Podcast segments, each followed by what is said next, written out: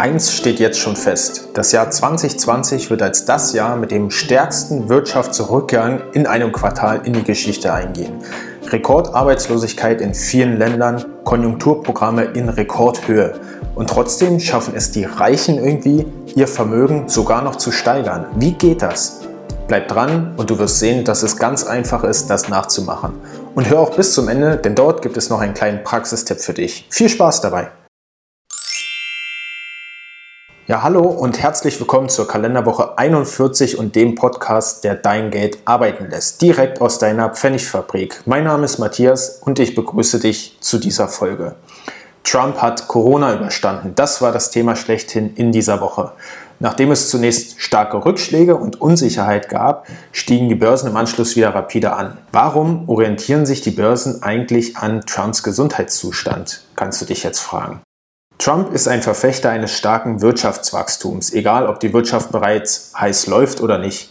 Trump hat in den letzten Jahren immer wieder versucht, die amerikanische Notenbank dazu zu bewegen, die Zinsen niedrig zu halten, damit die Kredite stärker nachgefragt werden, um den Konsum zu finanzieren, also dass viele Amerikaner auf Pump konsumieren. Die Menschen sollen sich Kreditkarten zulegen und kaufen, kaufen, kaufen.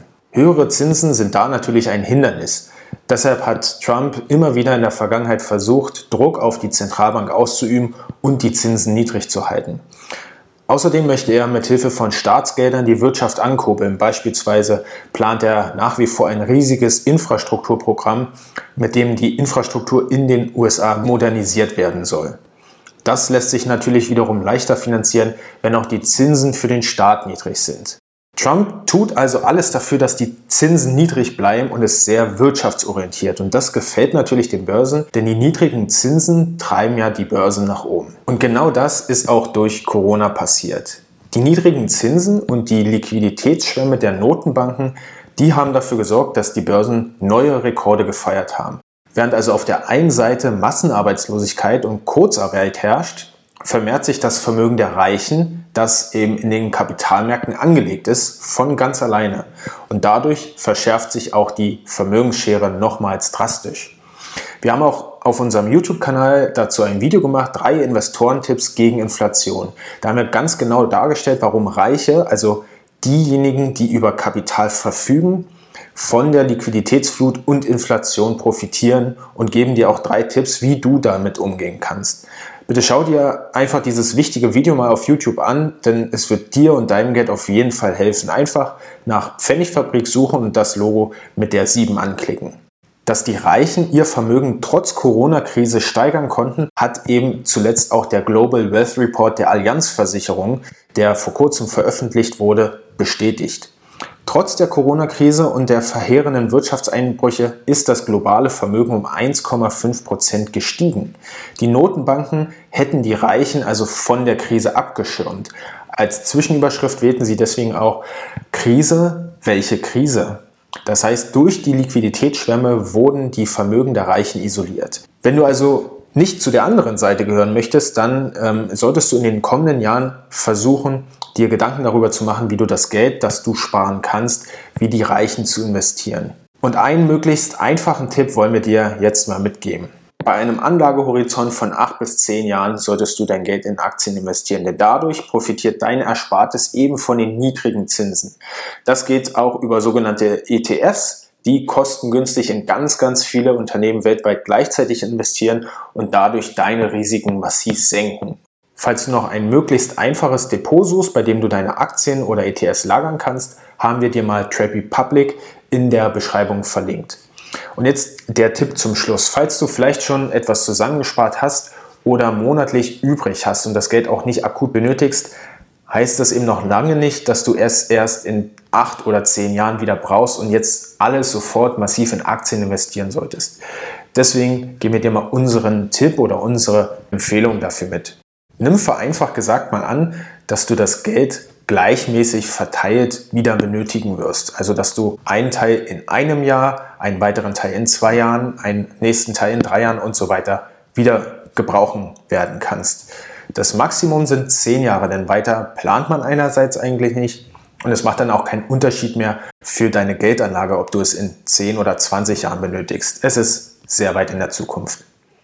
Wenn du jetzt also alles von 1 bis 10 Jahren verteilst, also dass du ein Teil in 1, 2, 3, 4, 5, eben bis 10 Jahren gleichmäßig wieder benötigen wirst, dann hast du also im Durchschnitt einen Anlagehorizont von 5 Jahren.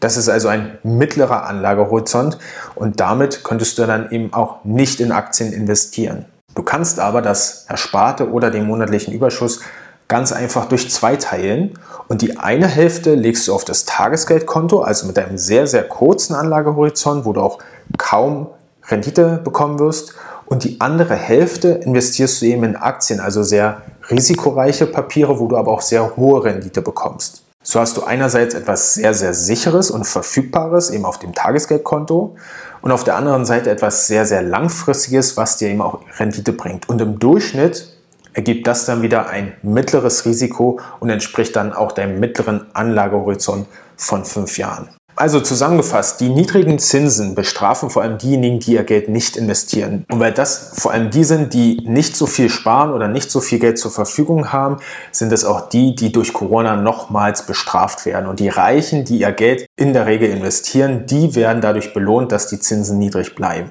Schlag dich also auf die richtige Seite und fang an, dein Geld zu investieren, so wie es die Reichen bereits tun. Falls du auch Fragen oder Tipps hast, lass sie uns gerne via Podcast at Pfennigfabrik oder Instagram und YouTube zukommen. Wir freuen uns darauf und wünschen dir wie jetzt immer ein schönes und stressfreies Wochenende und bis zur nächsten Folge.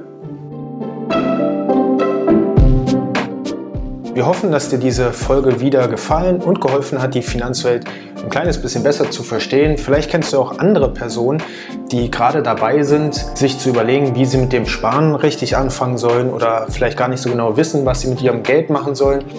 Oder vielleicht sogar überlegen, ob sie einen Kredit aufnehmen oder ähnliches oder sich einfach für dieses Thema interessieren, dann leite ihnen gerne diesen Podcast weiter, damit auch deren Geld lernt zu arbeiten.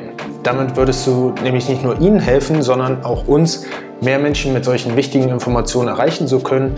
In diesem Sinne, viele Grüße aus der Pfennigfabrik und bis zur nächsten Folge.